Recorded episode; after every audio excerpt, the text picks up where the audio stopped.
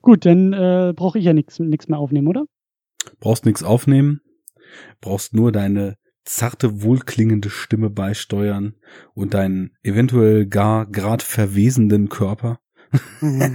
ich sage herzlich willkommen bei Enough Talk zur elften Horror-Oktober-Sendung. Das ist ja schon ein starkes Stück. Da hauen die hier einfach mal ihren Jahresoutput in einem Monat raus. So sind wir. Und um euch das Ganze noch mehr zu versüßen oder äh, unter Horrorsicht äh, noch blutiger zu gestalten, als wir es eh schon getan haben, ist jetzt auch ein häufig gesehener Gast da, nämlich der gute Christian. Ich grüße dich. Einen schaurig schönen Oktober wünsche ich dir, lieber Arne. Den wünsche ich dir auch. Wie war denn dein Horror-Oktober bis jetzt? Du hast ja letztes Jahr große Pläne gehabt und bist etwas gestrauchelt. Hast du dies Jahr einen aktiveren Zugang zu dieser schönen Aktion gefunden? Nee, ich habe einfach die alten Pläne ausgepackt. Also die, die ungestra den ungestrauchelten Teil quasi reaktiviert und selbst da scheitere ich kläglich. Also ähm, der Horror-Oktober ist so ein bisschen an mir vorbeigezogen, muss ich, muss ich leider gestehen. Ähm, ich äh, verpodcaste ihn nur. Letztes Mal ähm, bei uns in der Second Unit mit dem guten Nils von der Sitting Couch zu dem Film Live aus dem Jahr 2017. Eher so ein, wie wir beide fanden, nicht so gelungenes, äh, eher durchschnittliches Alien-Rip-Off. Nur nicht ganz so spannend. Und ähm, naja, und jetzt halt hier, ne? Aber sonst, sonst gar nicht so äh, aktiv und auch gar nicht so mit Vorsatz im Horror-Oktober unterwegs. Vielleicht, es könnte noch passieren, dass hier in der WG um Halloween vielleicht noch mal irgendwie so ein bisschen was Horrorlastiges geguckt wird. Mhm. Aber ich habe jetzt keine große Letterboxd-Liste und ich habe jetzt auch nicht die 13 Filme mir vorgenommen und äh, ja, es ist eher ein arbeitsintensiver Monat für mich, was natürlich auch so seine gewisse seinen gewissen Horror mit sich bringt. das stimmt schon. Real-Life-Horror war bei uns auch schon mehrfach Thema. Okay, also äh, weder in deinen medialen Outputs noch äh, persönlich so für dich aus Jux und Dollerei hast du jetzt äh, groß was gestartet. Aber das ist korrekt, ja. Du hast dich eingebracht und äh, du hast was ja. vorgeschlagen, was du gerne gucken wolltest und das fand ich natürlich richtig gut, muss ich sagen. Ja. Denn ähm, es passt ja irgendwie so zusammen, denn zum einen hast du jetzt Horror Oktober technisch nicht so viel gemacht, zum anderen bist du halt so, wie ich dich aus deinen 250 Podcasts und unseren zig Gesprächen und so weiter kenne, ja eh nicht so derjenige, den ich jetzt als den großen Horror-Afficionado äh, kategorisieren würde, oder sehe ich das falsch? Nee, das siehst du richtig. Ich kann mich auch dran erinnern, dass wir mal in der Second Unit, damals auch mit Tamino, auch einen sehr bewussten Anlauf in Richtung Horrorfilm gemacht hatten. Mhm. Also nicht nur im Oktober, sondern ich glaube, dass wir uns da mal ein ganzes Jahr vorgenommen hatten, verstärkter über Horrorfilme zu reden. Also wir haben nicht nur das ganze Jahr über Horrorfilme geredet, aber wir haben, glaube ich, echt so in einem Zeitraum von einem Jahr, weiß nicht, so ein, zwei Handvoll und auch wirklich verschiedene Varianten. Also so ein bisschen was zu Body Horror und ein bisschen was irgendwie ähm, aus dem französischen Bereich irgendwie versucht zu gucken, irgendwie so Klassiker nachgeholt. Also wirklich mit so ein bisschen, ja, eigentlich so Vorsatz, wie es der auch Oktober immer so schön macht. Äh, diesen Vorsatz haben wir uns auch mal genommen, weil das für uns beide so blinde Flecken sind. Und äh, ist bei mir eigentlich immer noch so. Ich, ich ähm, hab nichts gegen Horrorfilme oder sowas. Für mich ist eigentlich so, ähm, glaube, der Film, den wir jetzt hier besprechen werden, ist für mich eigentlich so ähm, das Schlimmste an Horrorfilmen irgendwie, was, was, was, was man so gucken kann. Nämlich, wenn es irgendwie so in den Körper reingeht. Aber wenn da so lustige Zombies durch die Gegend laufen und irgendwie mit Kettensäge da irgendwie ein ganzes Dorf platt machen, dann ist das für mich eher Unterhaltung und eher lustig und dann kann ich das halt auf dieser ja wirklich immer filmischen Ebene zelebrieren. Aber wenn es halt irgendwie so mit, mit Nadeln irgendwo reingeht oder besonders auch wenn es so im dokumentarischen Bereich ist und auf einmal bist du irgendwie in so einem OP-Saal und siehst dann wieder Ärzte da irgendwie am offenen Herzen rumdoktoren. Also da kann ich nicht gut drauf gucken. Das ist mir irgendwie zu, ja, weiß ich nicht, zu, zu schrecklich tatsächlich. So. Okay, aber ähm, das ist nämlich eine ganz interessante Frage. Ähm, da hatte ich auch so ganz kurz mit dem Kevin in der vorletzten Ausgabe schon mal drüber gesprochen, was eigentlich Horror ist und was Horror so für uns ausmacht, weil ich, ich bin da immer sehr, sehr gespannt, wie Leute das so definieren für sich selber. Für mich ist Horror halt überhaupt nichts, was mit Motiven zu tun hat, sondern Horror mhm. ist für mich so ein Gefühl. Und deswegen ist für mich auch das Spektrum dessen, was ich als Horrorfilme einstufen würde und das Spektrum dessen, was andere als Horrorfilme einstufen, was ich aber als Drama, Thriller, Sci-Fi oder äh, Comedy-Film einstufen würde, relativ stark verschoben, ne? Und das, das finde ich jetzt ganz interessant, weil das klingt ja so, als ob, ähm, also auf der einen Seite natürlich schon Körper, äh, Body Horror muss ja, muss ja nicht nur irgendwie Cronenbergsche Mutationen und Metamorphosen beinhalten, sondern kann ja auch ganz klassisch als Eingriff am Körper oder Zerstörung des Körpers so definiert sein. Aber es, es klang mir gerade so, als ob für dich die Horrordefinition in so eine Richtung geht, also wenn es zu real wird und zu greifbar und eine zu, mhm. zu echte Bedrohung, äh, die man tatsächlich eben auch äh, quasi auf sein eigenes Leben ummünzen könnte, dann gehen die Lichter aus, ja? Ja, irgendwie schon. Also es ist ja auch immer die Frage der Darstellungsweise, ne? Also mhm. was, also wie wird was gezeigt? Ja, ist ja immer ein großes Thema im Horrorfilm ähm, wie deutlich und, und ne, ist es jetzt wirklich irgendwie der Kettensägenmörder, der da wirklich in Zeitlupe da so einen ganzen Kopf unter irgendwie 20.000 Liter Blut absägt. Ähm, ne, ist das jetzt, wie du sagst, ist das irgendwie Angst, ist das Terror, ist das schrecklich für den Zuschauer? Und, und da bin ich, glaube ich, relativ tolerant, weil das für mich irgendwie so realitätsfremd ist und so unwirklich, un, ähm, nahbar irgendwie auch, dass ich mir sage, ja, das ist doch jetzt irgendwie, also, also ich schlag den Bogen mal ein bisschen weiter vielleicht. Ähm, weil ich wollte nämlich auch sowieso erzählen, wie ich eigentlich zu diesem Film gekommen bin. Ja, da wollte ich auch so in die Richtung lenken. Äh, äh genau, weil, also es ist halt so, ähm, ich habe halt einen Job, da werde ich dafür bezahlt, Filme zu gucken. Oh, das klingt echt scheiße. Also wer will denn sowas machen?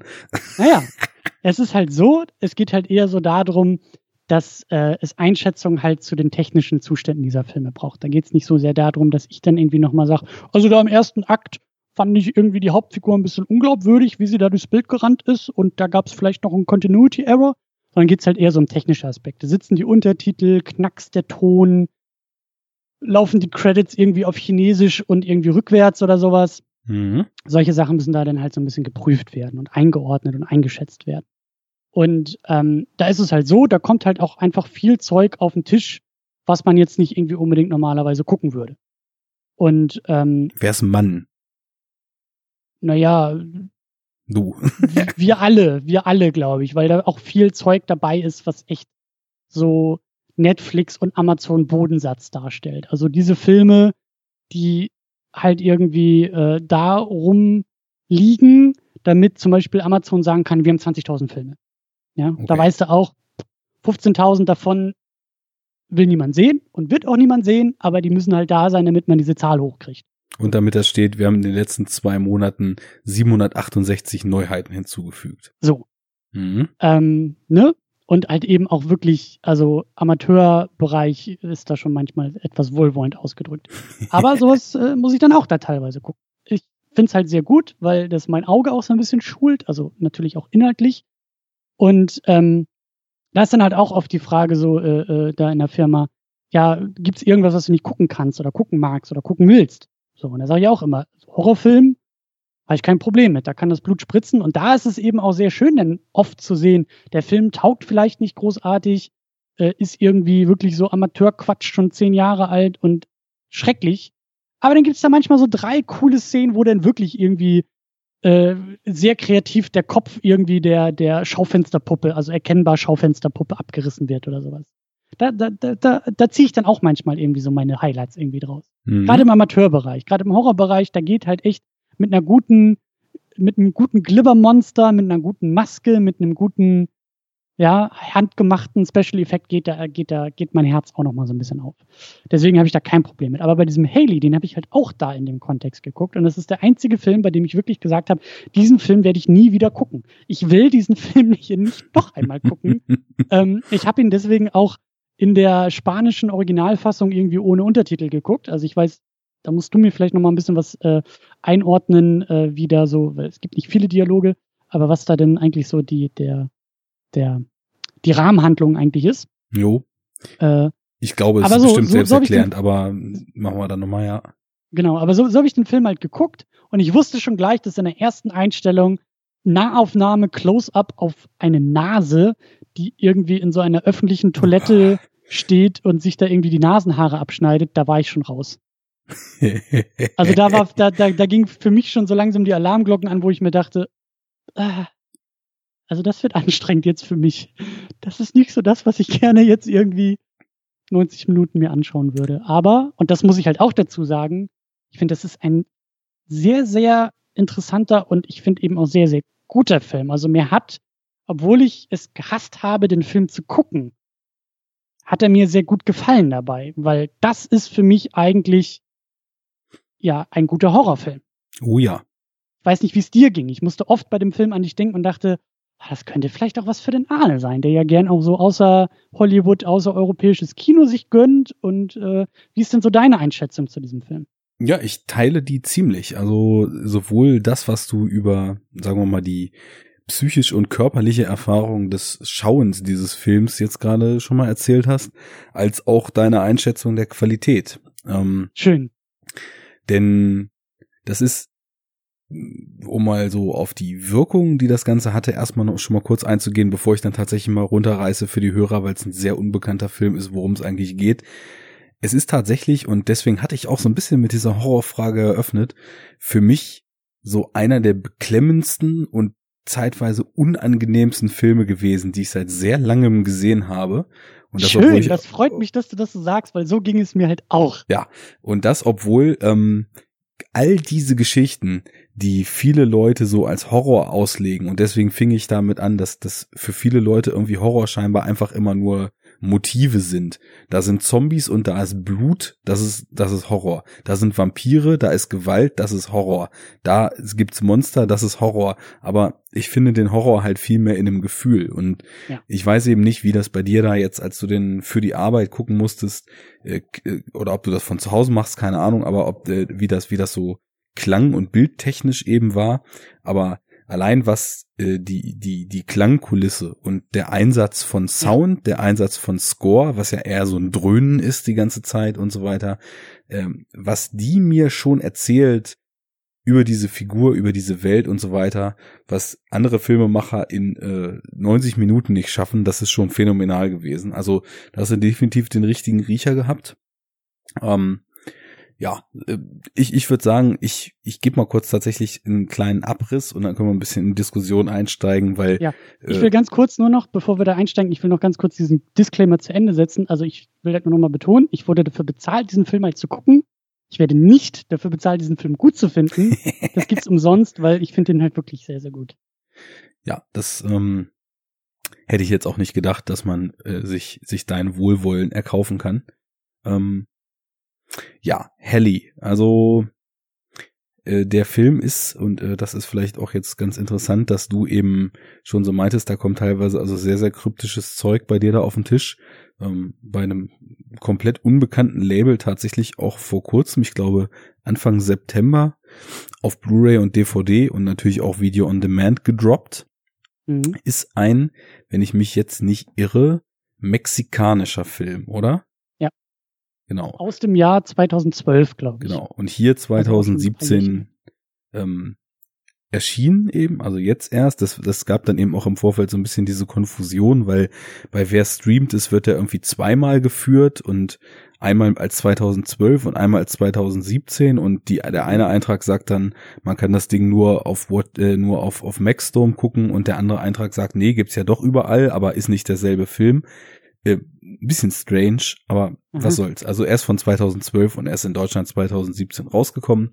Es gibt ihn jetzt auch zu einem moderaten Preis fürs Heimkino. Also unter der Prämisse, dass man langsame Filme, in denen wenig gesprochen wird, Filme, die irgendwie passiv Dinge erzählen, gerne mag, ist das äh, ein sehr, sehr schöner Vertreter der seltenen Gattung des, ja, sagen wir mal, sagen wir mal, äh, Arthouse-Horrorfilms. So. Mhm. Mhm. ähm, ja, es geht um, äh, um Helly. Warte kurz, warte, also. warte kurz, weil da will ich eigentlich auch schon fast einsetzen. Ähm, ich würde ja auch schon, also ich hatte halt dieses, diese, diese wunderbare Erfahrung, ich wusste ja nichts von dem Film inhaltlich. Mhm. Ich habe ihn einfach geguckt. Und ich finde, dass der eine Menge daraus zieht, dass man das, also so ging es mir halt. Ich wusste ja gar nicht, wo es hingeht, was es überhaupt ist für ein Film.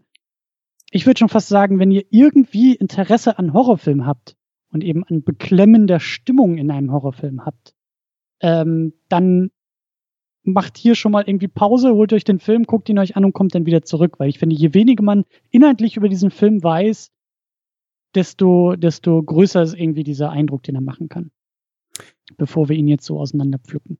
Ja, gehe ich mit. Also äh, dazu muss ich noch sagen, ich hatte vorhin so als Vergleich, äh, als du sagtest, es war ein Film, den du geschaut hast und wusstest, ich will den nie wiedersehen, äh, hatte ich so Assoziationen mit einem ja, äh, einem meiner Lieblingsfilme.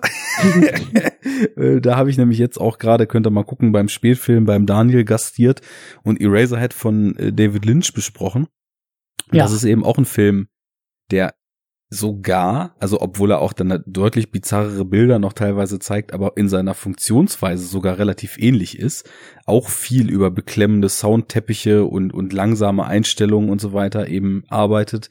Es war auch ein Film, den habe ich gesehen und diese Stimmung hat mich so fertig gemacht, dass ich dachte, ne, das war das letzte Mal, dass ich den Film gesehen habe, aber dann hat natürlich diese Faszination für David Lynch und so weiter mir da einen Strich durch die Rechnung gemacht und mittlerweile habe ich den, was weiß ich, fünfmal gesehen und äh, kann halb auswendig und interpretiere mir einen Wolf und sauge das industrielle Dröhnen so in mich auf. Insofern ähm, könnte ich mir auch vorstellen, dass das hier ein Film ist, ähm, den ich, wenn ich Bock habe auf so einen Stimmungsfilm, dann auch durchaus noch mal reinschmeißen würde. Mhm. Naja, aber ähm, so viel erstmal zur, zur ersten Stimmung. Also ich, ich glaube so, wenn man Eraserhead ohne die surrealen Weird-Sequenzen äh, so zu schätzen weiß und diese Art, wie der Film funktioniert, zu schätzen weiß, dann ist das was hier, wo ich auf jeden Fall sagen würde, schaut einfach mal rein, weil äh, außer den 80 Minuten, die er dauert, setzt man da nichts in Sand. Ja. Wenn es nun gar nichts für einen ist. So, aber bist, ist völlig richtig. Ähm, es ist auf jeden Fall gut, nichts über den Film zu wissen und da ist selbst der deutsche Titel schon scheiße. Weil der, der deutsche Titel, äh, normalerweise heißt der Film halt Helly, hm, Punkt, Helly, der, ein Name. Äh, in Deutschland heißt der Film Helly aus dem Leben eines Zombies. So, und ähm, da nimmt, ich finde, dieser Titel nimmt eigentlich schon so aus den ersten 40 Minuten des Films so eine gewisse Ambivalenz raus, weil wir, wir es geht im Grunde genommen nur darum, dass wir diesen Menschen, diesen Protagonisten, der mager ist, der, der im Leben irgendwie scheinbar sich von der Welt entfremdet hat und dem es körperlich anscheinend überhaupt nicht gut geht, äh, beim Leben zuschauen. Er arbeitet irgendwie als Nachtwächter in so einem Fitnessstudio und sitzt zu Hause nur mit einem Tropf im Arm vorm Fernseher und schneidet sich Nasenhaare und klappt sich Fingernägel hoch und tapet sich ja, offene darüber Wunden zu reden. Es geht schon wieder los bei mir. Ey. Boah. ja, also ähm, man sieht dann auch häufig, wenn er zu Hause ist und wirklich sich auszieht und seine Wunden ja. da versorgt, die er von Kopf bis Fuß äh, in sich äh, auf sich trägt, dem geht's nicht so gut. Und ähm, ja, im, im Grunde genommen erzählt der Film über Stimmungen, diesen Werdegang der Figur er, er schwebt wie so ein Geist durch die Welt. Er ist völlig unfähig, eigentlich sozial so richtig zu interagieren mit anderen Menschen und will es auch nicht. Ähm, flickt sich zu Hause eben so notdürftig zusammen. Und bis es dann, und das würde ich jetzt einfach nochmal offen lassen, zu so einem, ja, so einem kleinen, kleinen einschneidenden Erlebnis kommt. Wenn der Titel es einem nicht vorgeben würde, würde man sich nicht denken, oh, das ist ja ein Zombie. Das könnte total gut Du ja, nee, absolut. An, also bei uns da äh, bei der Arbeit ist der auch, also habe ich habe ich danach nach meiner Sichtung öfter irgendwie so den Begriff Zombie-Film gehört.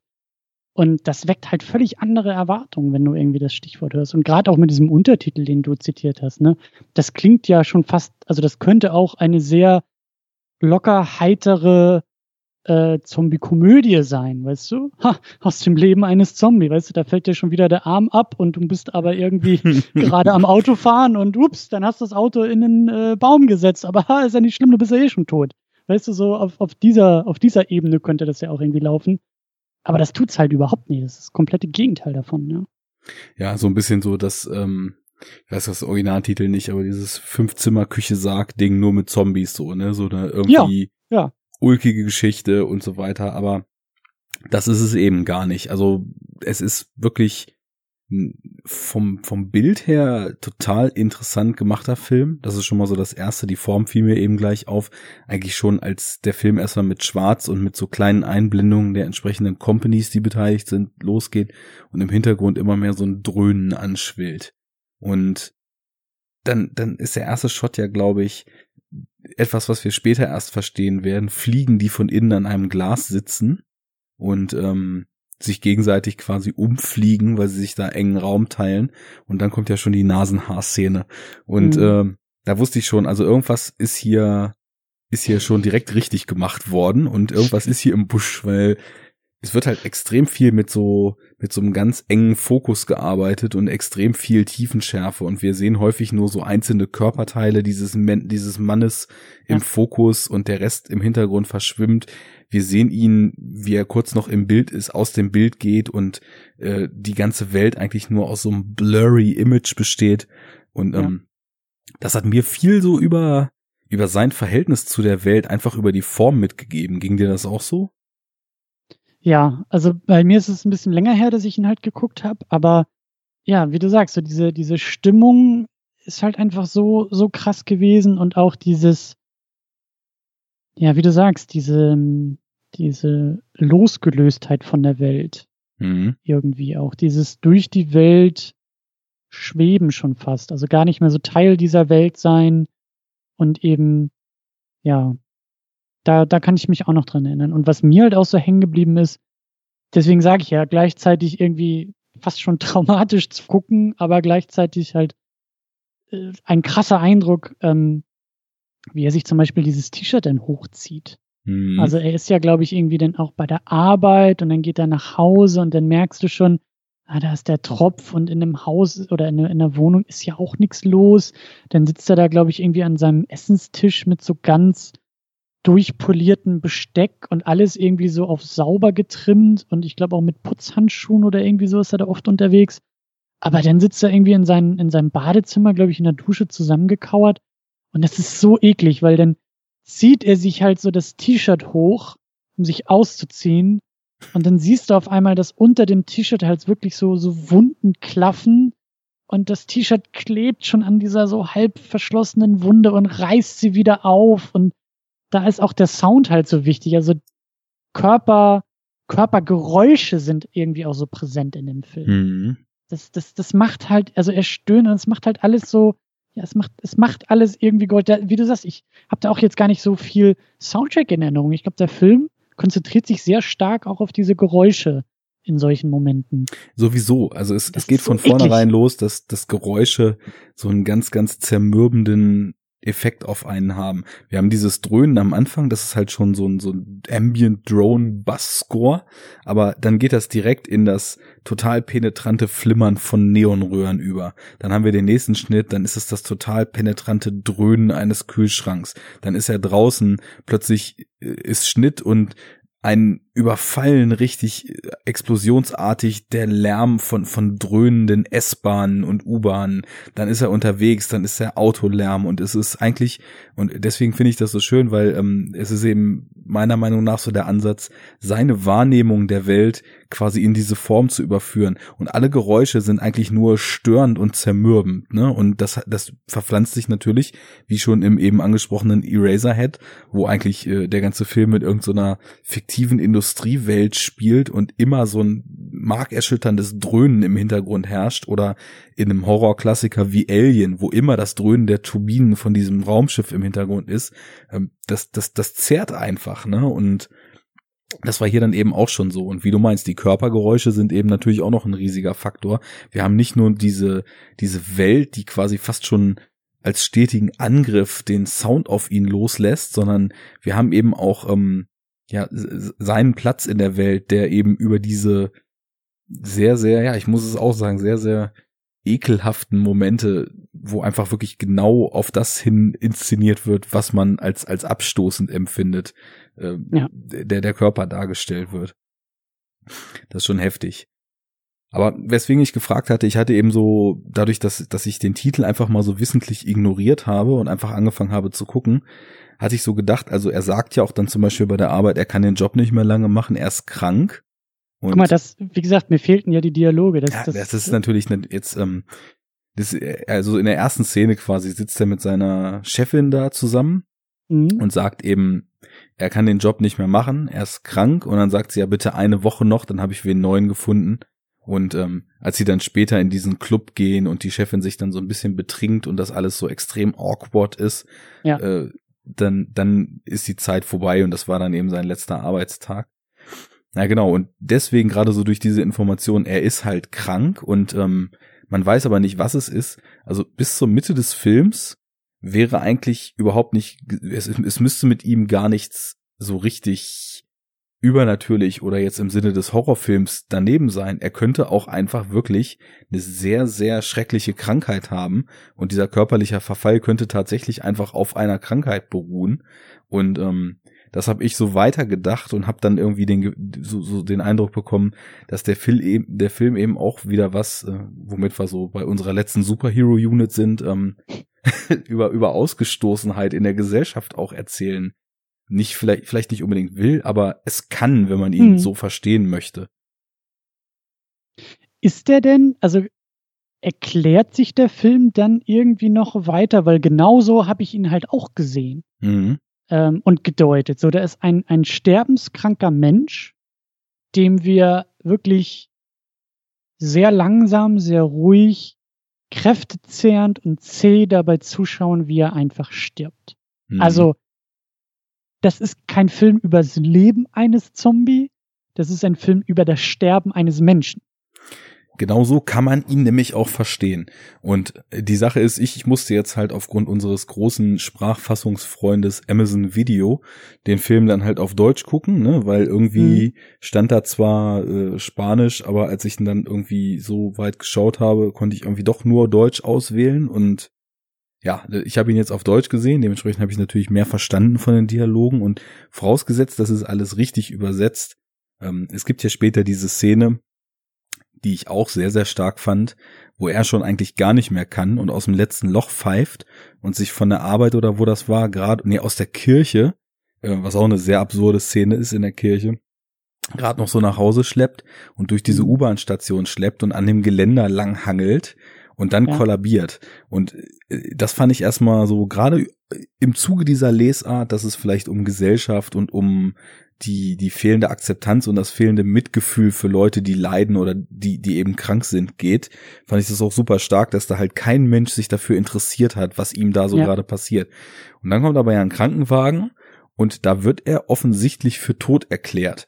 Also er liegt dann mhm. ja auch in der, ich weiß den deutschen Begriff dafür gar nicht, Morgue, wie heißt das? Leichenhalle? Leichen, Leichenschauhaus, Leichenhalle, ja. ja. Aber er ist ja noch bei diesem Typen, der ihn da präparieren soll, ne? Ja. Und ähm, mit dem führt er dann halt auch so einen abstrusen Dialog, nachdem er dann quasi wieder aufgewacht ist. Und klar ist, er ist eben überhaupt nicht tot gewesen. Aber selbst das kann man ja noch als, ich meine, es gibt ja auch Leute, die quasi in so tiefen Schlaf oder in so einen, so einen paralysierten Zustand fallen, dass über eine ganze Weile kein Herzschlag mehr nachweisbar ist und trotzdem noch weiterleben, ne? Also der Film mhm. hält das total ambivalent und offen, ob man das jetzt wirklich als Zombie verstehen muss oder ob das tatsächlich, wie du sagst, ein schwer kranker, gebeutelter Mensch beim Sterben ist.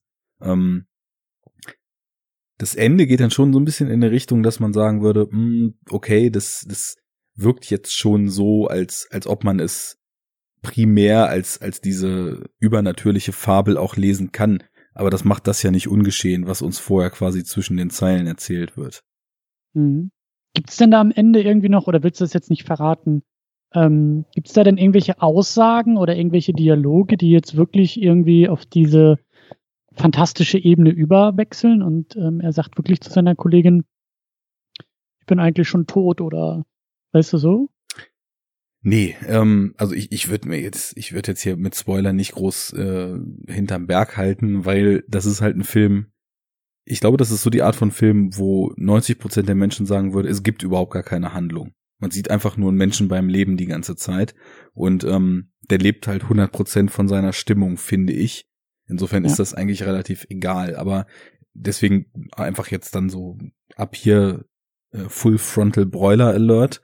Also der der letzte Shot ähm, oder die letzte Sequenz ist ja, dass er quasi irgendwie an Süd- oder Nordpol ins ewige Eis fährt und dann da sitzt und aufs Wasser guckt. Und Stimmt, ja. ähm, auch das kann man wieder doppeldeutig verstehen. Also wenn es jetzt tatsächlich dieser sterbende Mensch ist, dann hat er vielleicht einfach mit seinem Leben abgeschlossen und hat sich gedacht, okay, ich suche mir jetzt noch einen schönen Ort zum Sterben. Aber für mich wirkte das so, als ob er quasi in dem Zustand, in dem er ist, sich einen Ort sucht, wo die Gesellschaft ihn nicht mehr ständig observiert sozusagen und ja, wo er dann wo er ganz allein ist. Genau, mit sich selbst sein kann, ja. Ja. Ja, so habe ich das auch gedeutet. Also dass, dass, dass der, dass der Film ähm, also ich habe diese, diese realistische Ebene oder diese, diese ähm, also für mich macht der Film einen ganz kleinen, fantastischen Sprung, bleibt sehr realitätsnah die ganze Zeit und so habe ich ihn auch irgendwie rezipiert, dass halt, das ist halt nur so ein, so mal hier, mal da so nicht funktioniert mit der Wirklichkeit, aber dieser Sprung gar nicht so groß ist von der Wirklichkeit in diesem Film. So, so, so hat sich das für mich irgendwie angefühlt. Ja, klar, wenn er da irgendwie im Leichenschauhaus wieder aufwacht, nachdem er schon für tot erklärt wurde und wirklich regungslos minutenlang da lag oder noch länger in dieser Filmhandlung, da habe ich mich halt nicht gestört, dass er wieder aufwacht, sondern fand es halt einfach nur krass, weil ich mir dachte, boah krass, was wäre, wenn das wirklich gehen würde? Was mhm. wäre, wenn das wirklich? Also das ist für mich halt einer der realis realistischsten Zombie-Filme auf, auf eine gewisse Art und Weise, weil er ist kein, er ist ein Zombie, ähm, wenn wir Zombie als untot definieren. Er ist aber ja, er ist kein, also er ist so, es ist so ein wirklichkeitsnaher Zombie. Er steht wirklich zwischen Leben und Tod. Das sind eigentlich diese 80 Minuten des Filmes. Für mich ist irgendwie so diese Übergangs, ist, ist diese Übergangswelt ähm, Welt zwischen Leben und Tod. Und ähm, deswegen würde ich auch sagen, klar, das ist, äh, lässt sich als Zombie-Film beschreiben, aber eben auf so, auf so ungewöhnliche Art und Weise. Naja, so. Bin, bin ich auch äh, voll dabei. Also ich, ich finde das eben auch, ähm, diese Ambivalenz, über die wir jetzt die ganze Zeit ja schon reden, eine der großen Stärken, muss ich sagen. Ähm, mhm. Das ist halt eine Strömung, ich weiß nicht, ob du in der Richtung schon mehr gesehen hast, dass die, die letzten Jahre haben so ein paar schöne Vertreter überwiegend so im Vampirfach hervorgebracht, die halt ähm, diese, diese Horror-Tropes und diese Horrorfiguren, die wir schon so lange kennen und so als gegeben hingenommen haben, die dem Ganzen ja so eine so eine schöne neue Sichtweise zu zuweisen ähm, und zwar Vampire haben wir ja bis jetzt immer kennengelernt als die wilden Blutsauger, die die bösen Monster und so weiter und da mhm. gab es dann ja auch eben in den letzten Jahren zum Beispiel Durst von Park Chan-wook, der südkoreanische Regisseur. Ähm, das ist irgendwie ein, cooler Vampirfilm, wo die Figur eben auch äh, das Ganze, was was sie was sie dann da durchlebt, gar nicht als was Schönes, sondern als riesengroße Bürde und Belastung und als ein Riesentrauma erlebt und ähm, also auch andere Filme, ne, wie zum Beispiel, also ich meine, jetzt so ein bisschen, wirklich ein bisschen Indie-mäßiger und ein bisschen existenzialistischer wäre dann zum Beispiel Jarmusch's Only Lovers Left Alive, äh, wo quasi die Vampire sich in der Langweile des endlosen Daseins suhlen und äh, in totaler Lethargie versunken sind. Aber auch sowas wie zum Beispiel der, glaube ich, allgemein eher gescholtene Byzantium. Hast du den gesehen? Nee, habe ich alle nicht gesehen mit der, mit der großartigen Sirsha oder wie auch immer man ihren Vornamen ausspricht, Ronan. Ähm, das ist auch, ähm, ja, so Vampir wider Willen und äh, ja, irgendwie damit klarkommen, dass man, dass man auch irgendwie andere Leute das Leben kostet und so weiter und so ein bisschen diese Sichtweise, dieses Nachdenkliche und dieses mhm. Hinterfragen dessen, was eigentlich diese seit, seit Ewigkeiten etablierten Horrorfiguren, was, was das eigentlich bedeuten würde, wenn man das auf so eine etwas hinterfragtere Ebene so hochhieft. Das ist eben auch so ein Kernaspekt des Films für mich gewesen. Ich hatte vorhin noch ein anderes schönes Beispiel im Kopf, das fällt mir jetzt aber irgendwie gerade nicht mehr ein, so an Film, den man damit vergleichen könnte. Aber diese Vampirfilme sind vielleicht auch schon schöner, schöner Gegenpol oder Vergleich, so um zumindest diese Strömung so ein bisschen anzuteasen. Mhm. Ja, nachdenklich trifft es ganz gut oder halt eher, ja, es ist, es ist so ein, also klar, es ist, es, es sind fantastische, äh, also der, der Fantasy zuzuordnenden ähm, Figuren, die da irgendwie, hier ist es der Zombie und da sind es die Vampire, aber es ist halt so, also hier jetzt in einem, in einem, in einem Fall von, von diesem Zombie-Film, es ist halt so ähm, bodenständig, also der fast schon der Fantasy beraubt worden. Und, und das, finde ich, bringt eine große Spannung rein. Das Auf ist halt, Fall. wie du sagst, es ist halt nicht der, der lockerflockige Eskapismus, es ist auch nicht irgendwie die Überdramatisierung oder sowas. Es ist halt einfach sehr ähm, irgendwie, ja, wie du sagst, also da steckt auch so viel drin, da, da lässt sich so viel an Beobachtung auch rausziehen. Und also bei mir in der Familie gab es zum Beispiel einen, einen Fall von Krebs. Mhm. So, und dann ähm, haben wir alle in der Familie halt ähm, diesem Verwandten ja beim Sterben irgendwie zuschauen müssen. Und das hat mich, als ich diesen Film jetzt gesehen habe, hat mich das so ganz oft daran erinnert, dass halt ähm, auf so eine gewisse Art und Weise Parallelen da irgendwie in meinem Kopf entstanden sind. Klar, hier ist es irgendwie der, ja, ich sage es immer wieder, es ist hier irgendwie dieser, dieser Zombie, der da durch die Welt stolpert, aber mich hat's halt so berührt auch, weil der Weg des Sterbens, der da gezeigt wird, den habe ich in der Verwandtschaft so ganz entfernt und, und natürlich wirklichkeitsnah, aber, aber in ähnlichen Schritten irgendwie gesehen. Und deswegen hatte ich auch gleich so diese Assoziation, die du hattest. Da ist halt ein sterbenskranker Mensch in diesem Film zu sehen. Und man bedient sich halt gewisser Genre-Elemente, um diese eigentlich urmenschliche Geschichte, nämlich die des Sterbens, so zu erzählen. Und, Und da kommt dann ja auch die Hand, die dich, sorry, die dich irgendwie äh, im Innersten packt und ganz fest zugreift und dir irgendwie den unfassbaren Kloß so in den Hals setzt. Absolut. Absolut. Weil, ne, Sterblichkeit ist ja eigentlich auch die größte Urangst des Menschen, weil das steht uns allen bevor. Ja. Und der Film zeigt jetzt, wie, wie, ja, wie unschön, wie, wie, wie furchtbar das wirklich sein kann. Ja, und ich, ich denke mal, es ist auch eben so als, als Symbol für die schleichende Qual, die manch einen vielleicht leider erreichen wird, so gedacht. Also es ist eben, wir blenden sowieso alle immer schön aus, dass es, dass es uns alle irgendwann so gehen wird. Hoffentlich schneller und mit weniger Leid, als es dem guten Protagonisten in diesem Film so ergehen musste. Aber es kommt und leider, wie du schon sagtest, ähm, manchmal lange und und äh, zermürbend. Und ich glaube, das ist der der realistische Punkt und der realistische Horror, der in diesem Film eben drinsteckt. Und wenn man dann auch noch ohne es mit Anlauf zu tun, sondern ganz beiläufig derart verstörende Momente, weil sie eben auf so eine gewisse Art und Weise realistisch wirken, wie äh, der Grund dessen, warum wir die Fliegen in diesem Glas dann am Anfang gesehen haben. Ich weiß nicht, ob du dich da noch erinnern kannst. Ähm, er inspiziert ja irgendwann seinen Arm ein wenig und ja. macht da oh, entsprechende Gott, Funde. Und ähm, ultra heftig fand ich dann halt auch noch diese Masturbationsszene.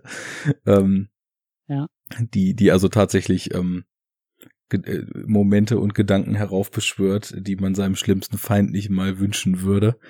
Und ähm, ja, durch, durch diesen kargen Realismus hat das Ganze irgendwie trotz, trotz null Prozent Exploitation-Faktor oder gerade deswegen halt so eine sehr, sehr beklemmende Qualität für mich gehabt. Ja. Ja. Schöne Sache hast du da ausgesucht. Schön ist halt auch ein schwieriger Begriff, aber äh, wirklich, ähm, ja, ein, ein, also ein beeindruckender Film. Ja, das kannst ich du finde, doch als Philosoph gut äh, definieren, was Begriffe überhaupt erst bedeuten. Die Schönheit des Sterbens, ja. Ja, ich, ja, es ist, ja relativ. Es ist, ähm, ich habe jetzt auch gerade eben noch mal so drüber nachgedacht, weißt du, so ähm, wie, also für mich persönlich war das jetzt auch ein, ein, ein Exot in Sachen Filmtod. Ja, ja um, um vielleicht auch quasi wieder den Sprung ins Medium zu gehen, weil wie, wie wird uns der Tod filmisch eigentlich sonst erzählt? Äh, in vielen Fällen ist es eine Beiläufigkeit, weil es darum geht, dass der Held halt irgendwelche Schergen oder irgendwelche, ne, wir sind ja auch oft in der Superhero-Unit unterwegs, da ist der Tod natürlich etwas abwesend. Also er passiert, aber es wird ja nicht gezeigt, es ist halt etwas, es wird ja noch nicht mal thematisiert. Ja, der Tod ist halt obwohl er da ist, ist er, ist er gar nicht da in solchen, in solchen Filmen. Und auch in vielen Blockbustern, ja, jetzt irgendwie, er rennt der Held irgendwie mit seiner Pumpgun durch den Film und schießt auf alles, was sich bewegt und dann ist es tot und das war's.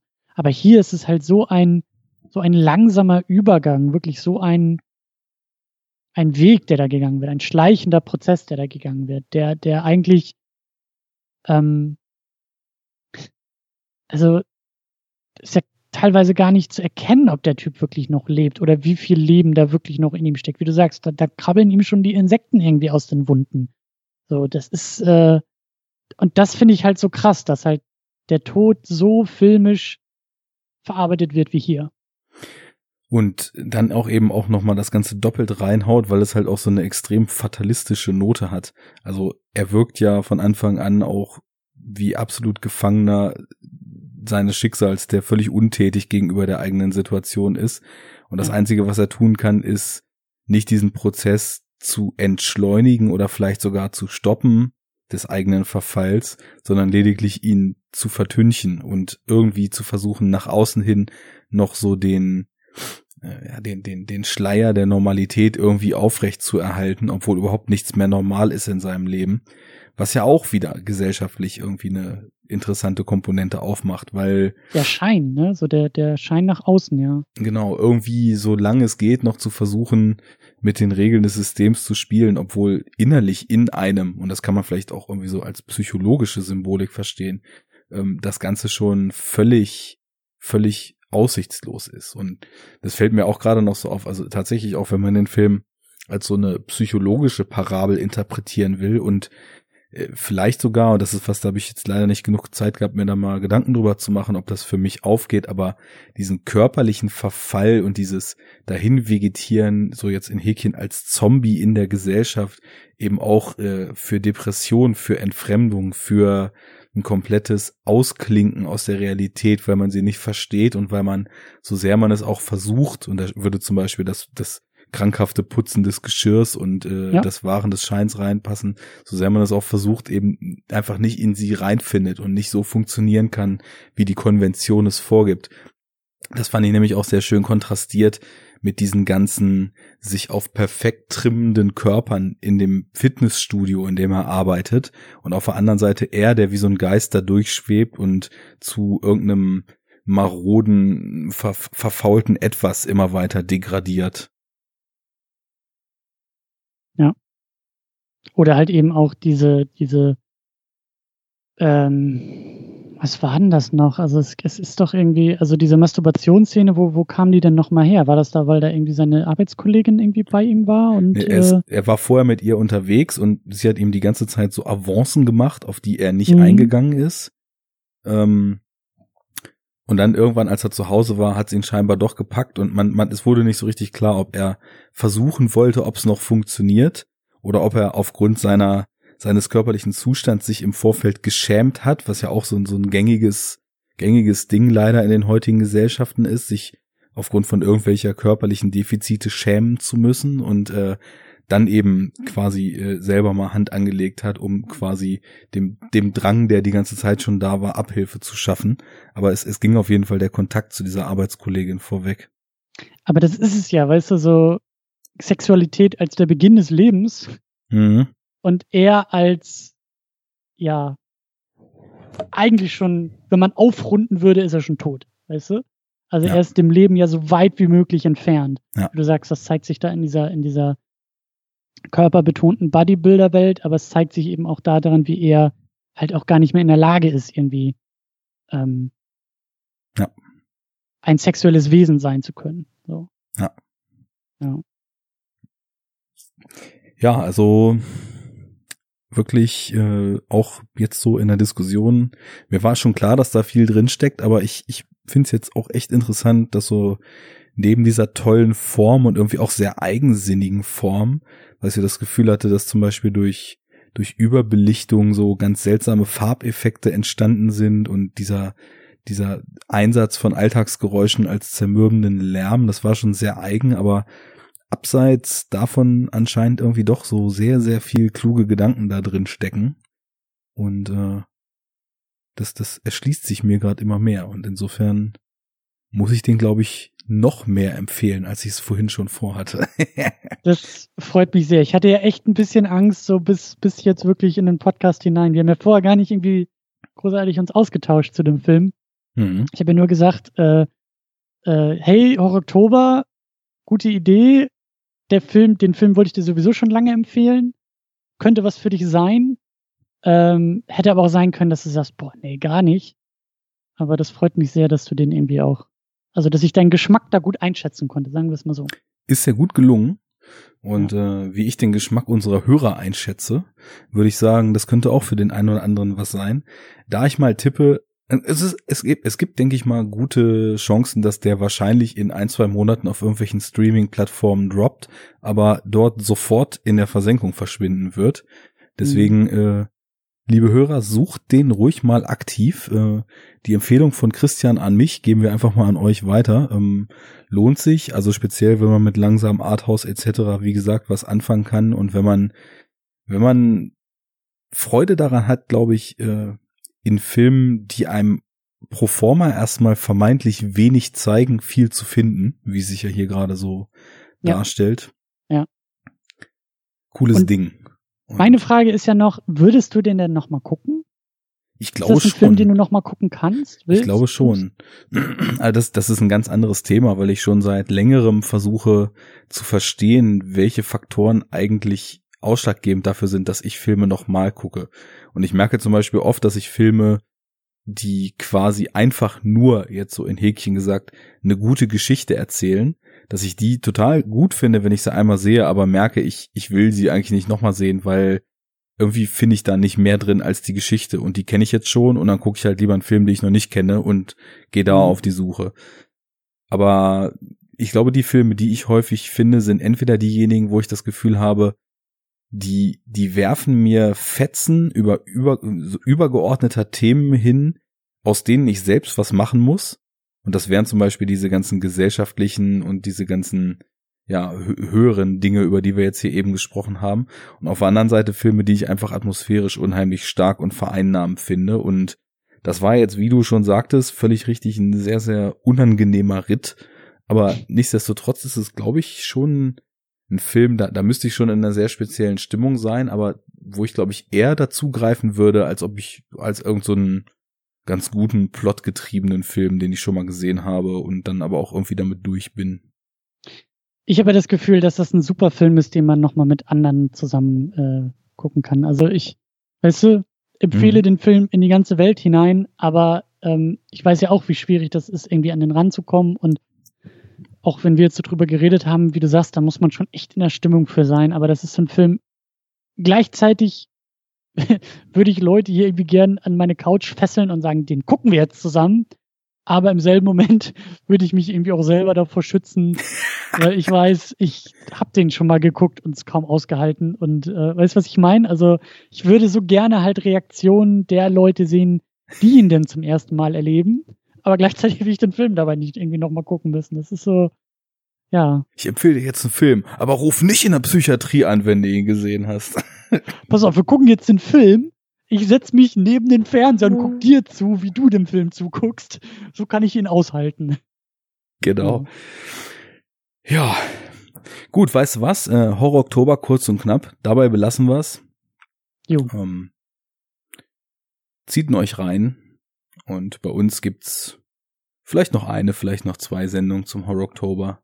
Das wird sich zeigen. Wie ihr ja wisst, mit Plänen haben wir es nicht so. Aber diesen Monat, da klopfen wir uns auch mal selbst auf die Schulter, haben wir schon mal einiges rausgehauen. Also vielleicht zwölf, vielleicht dreizehn. Ihr werdet sehen. Zieht euch trotzdem weiterhin schön Horrorfilme rein. Gruselt euch, creept euch, schockt euch, ekelt euch und macht euch, wie der Film heute gezeigt hat, Gedanken über gesellschaftliche und menschliche Themen, die man sonst gern von sich schiebt. Danke Christian fürs Gespräch und auf Wiedersehen. Gerne, gerne und ja, frohes Sterben in die Runde. Tschüss.